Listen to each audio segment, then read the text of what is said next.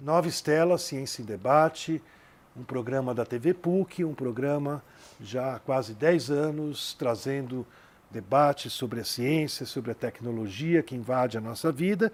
E desde 2017 nós inauguramos o Nova Estela Ex Libris para poder trazer também autores da editora da PUC, autores de outras editoras, editores, enfim, um lado do Nova Estela, que trabalha a questão do livro, da leitura, da literatura, da produção literária, editorial no Brasil. Hoje nós temos uma alegria muito grande em receber a professora da PUC, Vera Bastazin, que está lançando como organizadora e autora esse lindíssimo livro da Eduque. Então vou te apresentar, Vera, muito bem-vinda possui graduação em Língua e Literatura Francesa e Língua e Literatura Portuguesa, mestrado e doutorado em Comunicação e Semiótica, Literatura pela PUC São Paulo, onde atualmente é professora associada. Participou nesta mesma universidade da fundação do Programa de Pós-Graduação em Literatura e Crítica Literária, da qual foi coordenadora por quatro gestões, ministra aulas nos cursos de graduação em letras e no programa de pós-graduação em literatura e crítica literária. Sua atuação ocorre nas áreas de teoria literária, literatura comparada, destacando-se a literatura brasileira e portuguesa. Realizou estágios pós-doutoral com bolsa FAPESP na Universidade do Ninho, em Braga, sob a supervisão do professor Dr. Vitor Manuel de Aguiar e Silva, suas pesquisas mais recentes estão centradas no romance contemporâneo. Publicou nos últimos anos Mito e Poética na Literatura Contemporânea, um estudo sobre José Saramago, pela Atelier Editorial, uma excelente editora. Conheço muito Plínio Martins, vai ser convidado para sentar nessa cadeira. Em 2007, é... aliás, em 2017, né? Em 2007, como resultado de pesquisa desenvolvida com professores de filosofia, história e literatura, lançou Literatura Infantil e Juvenil, uma proposta interdisciplinar. Editora Articulação Universidade, Escola. Em 2011, lançou Contemporâneo, Contemporânea Brasil Portugal. Poesia contemporânea. Oi? Poesia, poesia contemporânea. Poesia contemporânea. Brasil Portugal. É, Brasil Portugal, pela Eduque né, esse em 2017, e está lançando agora né, um, uma belíssima produção aqui da Eduque, o livro Literatura, Ensino, Territórios em Diálogo. É, teve apoio da CAPES, né, importante, Eduque com a CAPES, e que eu tenho aqui em mãos e nós vamos poder conversar sobre esse seu livro. Obviamente, ela possui ensaios, artigos e capítulos de livros publicados no Brasil e no exterior. Vera, super bem-vinda ao Nova Estela Ex Libris e conta para nós como é que surgiu essa linda obra. Eu já vou te adiantando, né, que eu sou, além de professor, está na academia, eu tenho um outro pé fora, que praticamente acompanhou toda a minha vida, que é a, o incentivo à leitura. Né? Eu fui livreiro na Belas Artes, que você deve ter. Mas, não sabia que você foi livreiro, é? não sabia não. 18 livreiro, anos. Não, 18 anos.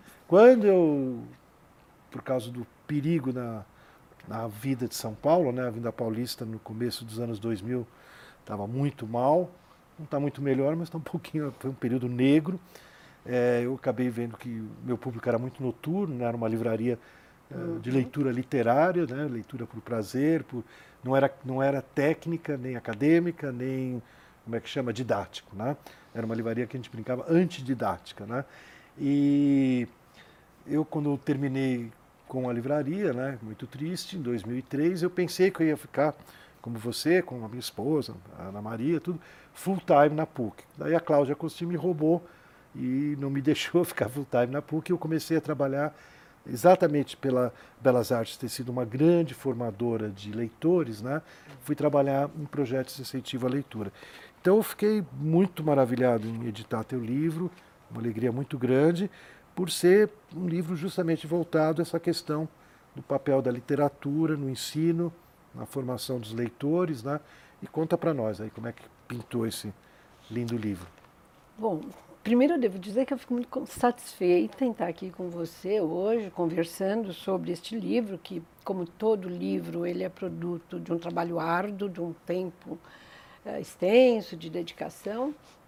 Mas poder falar sobre essa produção e falar com você, que é um amante da, da, da leitura, né? É, é, é um, uma oportunidade ímpar, eu diria. Mas esse livro, ele nasceu assim, ele foi em primeira instância, eu sou assessora da CAPES, né? E numa, num dos momentos lá na CAPES eu senti muito essa expectativa é, de se investir um pouco mais na literatura infantil. Era uma área, de certa forma, ainda carente, né? E, e, tinha, havia mesmo uma expectativa de algum, realizar alguns eventos, algumas atividades centradas na literatura infantil. E eu recebi o desafio, pelo nosso representante da CAPES, de organizar aqui em São Paulo, e a PUC era um lugar ideal para isso acontecer. Então, eu comecei a pensar nesse projeto. O programa de pós-graduação onde eu atuo foi, atendeu, acolheu a ideia de braços abertos, incentivou e trouxemos o evento para cá. Uh, realizamos convidando professor, pesquisador, uh, profissionais da área editorial, escritores, né? escritores né? né? Uh, ilustradores também estiveram presentes. Então pois a gente é. organizou um evento trazendo tem, especialistas. Tem páginas que são obra-prima, né? E, então nós convidamos pessoas de vários pontos do Brasil, especialistas, e realizamos no Tucarana esse evento. Eh, foi um momento extremamente importante para a área, exatamente pelo diálogo que ele propiciou. Né? Reflexões, propostas metodológicas, desafios, e a gente achou que isso não podia parar aí. Uh, já naquele momento, muita gente presente naquele evento já dizia: ah, como eu tenho acesso a esse material, então não podia realmente parar no evento. Levamos a proposta para a Eduque, que acolheu muito bem. Nós tínhamos uma, também um apoio da, da CAPES, né? E a Eduque nos acolheu muito bem. E a Eduque já não só é a nossa casa, mas é um local, é um espaço de é, grande credibilidade para nós que somos pesquisadores, né? Porque tem produzido, eu acho, cada vez mais material de qualidade, né? E até queremos que na área também literária isso se amplie ainda mais, porque o nível de impressão, a qualidade dos textos, a revisão, o papel, a composição, a gente percebe que isso é feito com muito cuidado e isso para nós da, que, que amamos o livro, né, é importante o objeto, né, ser um objeto também que traga este cuidado, né. E, então tivemos essa acolhida e hoje temos aí o livro em mãos. Né? É interessante, talvez fosse interessante dizer também, que falar em literatura e ensino traz alguns desafios, porque são duas áreas que apresentam uma interface facilmente, é, que absorve facilmente o diálogo, Todavia, é uma área bastante delicada, porque se de um lado, como eu comentei há pouco, né, a CAPES tem essa, tinha essa expectativa e continua tendo, que a pesquisa de nível superior se volte para o ensino médio, básico e o fundamental. A pesquisa não pode estar só dentro da academia, mas ela tem que ter uma repercussão no ensino básico e fundamental. É, isto é, a gente percebe nas propostas da CAPES hoje esta preocupação por parte dos professores de literatura, é, às vezes a resistência, porque há um impasse, eu diria, né, nessa questão. Por quê? É, de um lado, a gente acredita que ler é um hábito que você tem que incorporar, você tem que cultivar, você não nasce gostando de ler, né? É, como que a gente trabalha esse processo de despertar o gosto para a leitura, os procedimentos de leitura em termos do texto literário, que é um texto artístico, ele não é um texto comum, ele tem suas peculiaridades. E uma parte dos professores, eu diria, é, tem uma certa resistência isso, por quê? a literatura é um espaço da arte, onde se cultiva a palavra e, portanto, não pode ter muito procedimento, não pode ter muita coisa pré-estabelecida. Ela tem que dar o respiro, a liberdade da leitura, assim como tem a liberdade do, de quem escreve, do escritor, né? Mas o leitor também tem que ter essa liberdade, esse desprendimento. Então, as amarras de procedimentos, por exemplo, é algo que nem, não é bem visto por todos. Então, há uma, uma certa delicadeza na questão, porque a gente sente cada vez mais é importante trabalhar a leitura e é importante trabalhar desde a mais tenra idade. Os bebês hoje há projetos magníficos no Brasil e no exterior, inclusive no Brasil há, há grandes projetos já trabalhando a leitura do bebê, né? A questão desde a gestante, como ela se prepara para a leitura das histórias, para a narrativa, para ser uma narradora. A mãe, em princípio, ela será, ela poderá ser a primeira narradora, né? Contando histórias para o seu bebê, porque a gente sabe que a questão da sonoridade chega ao bebê no, no ventre materno ainda, né? E, e, como que isso pode ser trabalhado, despertado como interesse. Uh, então, há todo um procedimento, uma consciência que a gente deve levar. Uh, então, desde a mais tenra idade, a educação básica, os contadores de história, e isso deve se estender pela vida fora, não só na escolaridade, mas nos meios culturais, etc. E há, por outro lado, aquela resistência. Não, isso deve ser mais espontâneo. Então, eu diria, é uma questão delicada e que a gente tem que né? saber é, enfrentar esse desafio com as reflexões, com as propostas. Né? Então, este livro também representa isso, né? O enfrentamento deste desafio, né? que vai desde a questão da sala de aula, até a questão do mercado editorial, a questão da tecnologia, né? hoje como que ela interfere, o que benefícios ela pode trazer, e enfim, é uma questão complexa, ampla, e o livro, então, com esses diversos autores, vai abordando a cada momento uma, um caminho. Né? Como diria o Calvino, a literatura é um espaço imenso, infinito, para se pensar a vida, o homem, a sociedade, e é esse espaço que a gente Você abriu muitos caminhos para a gente seguir, né? É, eu queria dar uma focada, né, assim, um tema que você abordou e que me preocupou muito durante, assim, décadas que eu trabalhei, trabalho ainda, né, é, com a questão da leitura, do, do gosto pela leitura, né, você chama aqui no livro, vários autores chamam, da leitura literária, né, que não é exatamente para aprender a usar uma câmera, um livro mais técnico, né, ah, ou um livro de matemática, você vai aprender fórmulas e determinadas equações, tal.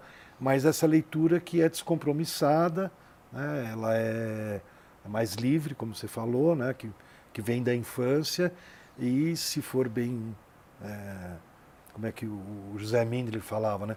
Se o vírus for bem é, colocadinho, ele não te deixa mais, né? Esse é o, é o único vício que vale a pena, né?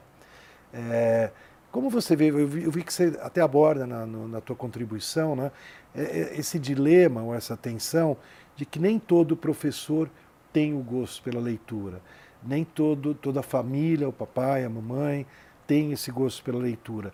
É, como fica, como a gente como a gente sai desse dilema? Quer dizer, se por um lado é, a criança vai adquirir né, por, por imitação, por, por espelho, né, aquilo que ela está vivendo, vivendo, né, é, como que a gente enfrenta essa dificuldade de, num Brasil ainda de, eu diria para você, poucos leitores? Se a gente compara Portugal, né, Portugal é uma população que acho que é 5% da população brasileira, e a gente tem livros que são lançados aqui em Portugal, de autores brasileiros, romances, né? e vendem mais em Portugal com 5% da população do que no Brasil. Né? É verdade, você tem razão, é um problema, mas é um, é um problema bastante amplo, bastante complexo, porque ele envolve, eu diria assim, uma questão cultural. Né? Em termos uh, da cultura brasileira, a gente não tem esta relação, eu diria, com o livro como temos com a música, por exemplo, né? Ou com o esporte, você pensar ah, o futebol dentro do, do âmbito esportivo. Então, uh, cada cultura tem as suas preferências. Eu diria, no, no Brasil isso ainda está aí para nós lidarmos, eu acho que é um grande desafio, que começa com a questão de que a escola não é o único lugar de aprendizagem, não é o lugar de educação uh, ou de aprendizagem. Né? A questão da aprendizagem, a vivência, a experiência frente ao mundo, né, ela começa muito antes da criança ir para a escola. Então, o primeiro espaço é a família.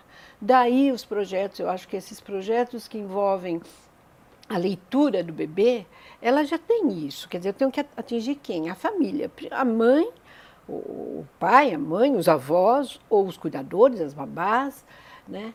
E, e aí, por que não? Desde os berçários, né? Então, é, mas o primeiro ponto de contato do bebê é a mãe.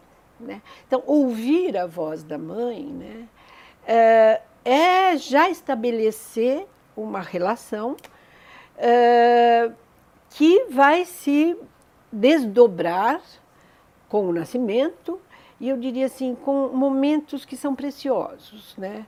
A criança, você, o bebê, o, o, o, brinquedo sempre foi visto como alguma coisa associada à criança, importante para desenvolver, para o desenvolvimento perceptivo da criança, tal. Mas o livro ele pode entrar, ele pode entrar nesse primeiro momento como um brinquedo, como um objeto lúdico, eu diria, né? E nesse sentido, a gente vê a importância hoje que tem os ilustradores. Né? A ilustração, se você pegar a literatura clássica, a literatura infantil, o que, que você tem como ilustração? Né? O patinho feio. Aí você tem a lagoa, o castelo ao fundo, o patinho nadando, amarelinho, aí o patinho de outra cor, etc. As flores no jardim que circundam o lago, etc. Então, é uma, leitura, é uma ilustração extremamente referencial. Você lê a história, a narrativa, e a ilustração, o que, que ela faz? Ela reforça aquilo, ela repete, eu diria, ela redunda. Trazendo um pouco de cor e de forma, etc., mas ela é redundante. Na literatura atual, contemporânea, é, isso se perde totalmente. O que você tem é a mancha no papel, é a cor no papel, é a textura no papel.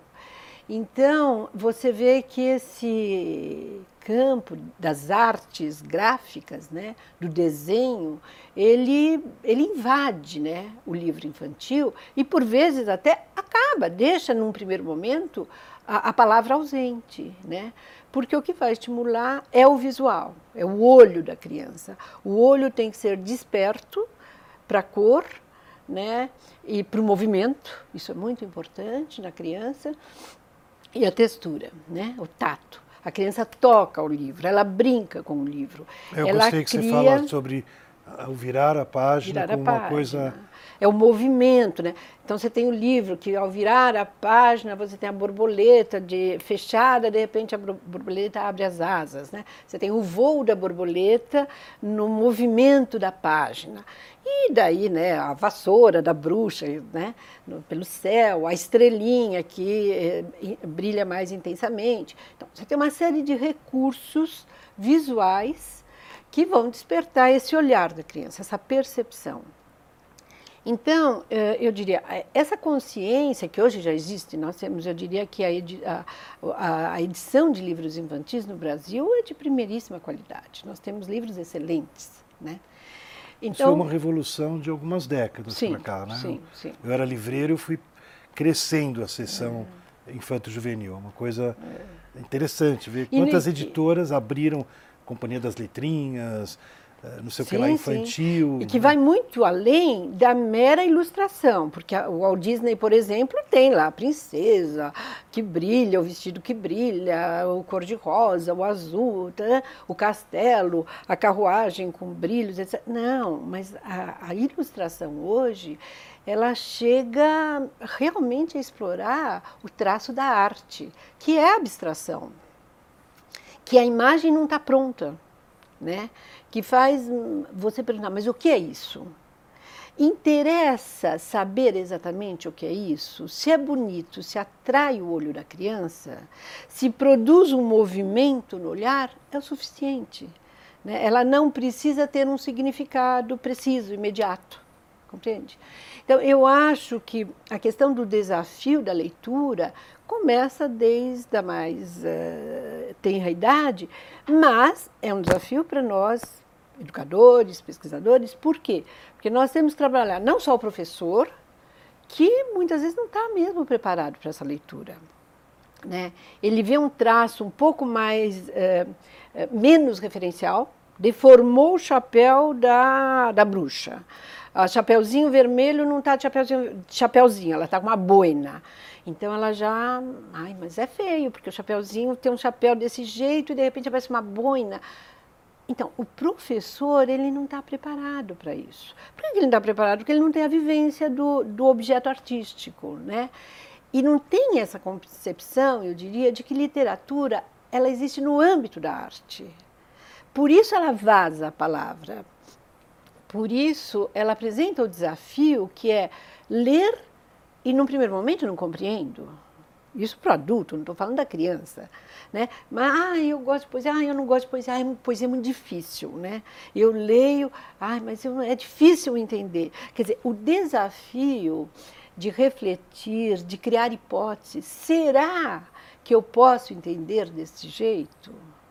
eu estou entrando no âmbito da leitura do literário. Porque se eu falo na leitura do texto científico, pedagógico, é aquela leitura que exige o imediatismo. Eu li, tenho que entender. Eu li, compreendo e repito. Na arte, a história é outra. Né? Eu leio, eu paro, eu me questiono, eu acho bonito, leio de novo, porque achei bonito, ou leio de novo porque não entendi. Né? E aí fico naquilo que o Machado diz, né? fico ruminando com o texto. Né? Ou eu, com o texto, eu fecho as páginas e fico pensando no texto, como um desafio. E nem sempre para encontrar a resposta, porque o texto não me traz resposta. Ele me abre para outras perguntas. E eu diria que nesse sentido, eu estou já num âmbito bem da modernidade, porque nós não estamos, na modernidade, hoje nós não temos verdades, nós não vivemos com verdades. A gente vive, em todos os sentidos, na insegurança, na indefinição, na incompletude. Né? E a literatura oferece isso para a gente. Então, nesse sentido, eu diria que a literatura ela está muito apta a preparar ou a dialogar ou a oferecer a experiência de vida para o homem contemporâneo. Porque ela é incompleta, ela não tem um happy end. Happy end é uma historiazinha lá que inventaram num determinado momento, né? Mas hoje as histórias infantis elas não acabam mais com o casamento e a premiação dos filhos e do viveram felizes para sempre. Ela acaba de uma forma às vezes inesperada ou de uma forma que eu não gostaria que acabasse. Uh, que pode frustrar num determinado momento, mas que me ensina a ver que a vida não tem caminhos prontos, né? São sempre possibilidades que se abrem e que podem se alterar a cada momento. E qual a importância? É, imagina que a gente está aqui, é, o público tem um público no YouTube que é mais especializado, que vai te procurar, que uhum. vai procurar a Edu, que vai procurar o tema, tudo. Mas a TV PUC ela passa, principalmente aqui em São Paulo, é, na TV é, na TV a cabo, mas para um público muito amplo, vários horários, tudo. É, qual a importância? Como você transmitiria assim, para o nosso telespectador a, a importância de você levar para a vida esse prazer pela leitura, essa, essa leitura que quem, né, quem curte não para, né? Não, não, não... É, levar para a vida é literatura, a arte, a vida, né, elas estão permanentemente em diálogo, em confronto, em encontro e desencontro que eu acho que é bem isso, né? A arte de maneira geral e a literatura em específico, eu diria, que ela ela traz uma série de experiências, né? Para a gente conhecer o mundo que nos rodeia, conhecer a nossa sociedade, conhecer o outro e conhecer a nós mesmos. Literatura tem este poder. Eh, quem fala de uma maneira belíssima sobre isso é Antônio Cândido, né? ele tem um texto que se chama a litera... Direito à Literatura, que ele diz que ele vai firmar essa ideia de que a literatura humaniza. Por que, que ela humaniza? Porque ela, ela, é, ela traz a sensibilidade para o olhar e para o pensamento. Né? E nesse sentido, o texto literário, uh, o ato de pensar, de parar para pensar, né, já é alguma coisa muito próxima ao homem. Quem pensa é o homem. Os outros animais, eles não têm essa capacidade e muito menos a capacidade de é, é, explorar linguagem. O que, que significa isso? Você tem alguns animais que, como a abelha, lá, ela produz um movimento, indica onde está a colmeia, onde está a flor, a flor, etc, etc. Mas ela repete, as formigas, as baleias, né? Mas o animal repete sempre a mesma informação. É genético, ele nasce com aquela capacidade e ele reproduz aquilo. Na, no, no, caso do homem, ele, ele, ele nasce com uma potencialidade para desenvolver a linguagem, ele precisa do outro para desenvolver a linguagem. Se ele for isolado, ele não desenvolve. Ele perde essa capacidade, né? Mas, ao desenvolver a linguagem, o que, que acontece? Desde pequenininho, a criança já surpreende a gente com questões que são assim, poxa, de onde ele tirou isso, né? Eu comi, eu fali. Ele faz associações que são inesperadas. Eh, eu lembro, a minha filha, a primeira vez, bem bebezinho, começando a falar, viu o Papai Noel. A gente fez uma brincadeira, o Papai Noel chegava numa carroça, ela virou e disse assim, ouviu todo mundo, ah, Papai Noel, Papai Noel, ela repetiu, Papai Nomel. Né? Que tipo de associação ela fez? Ela criou. deixa eu só te falar o seguinte: nós estamos chegando no final. Já? Já, o tempo da televisão ele mais rápido que o livro. Hum. e a gente vai retomar o, o teu livro Literatura, Ensino, Territórios em Diálogos, que a editora da PUC agradece muito você ter nos escolhido, né? E a gente espera que o livro uh, contribua para que a gente construa um Brasil de leitores que é uma uh, necessidade mais do que urgente. Nova Estela se despede e agradece a tua colaboração.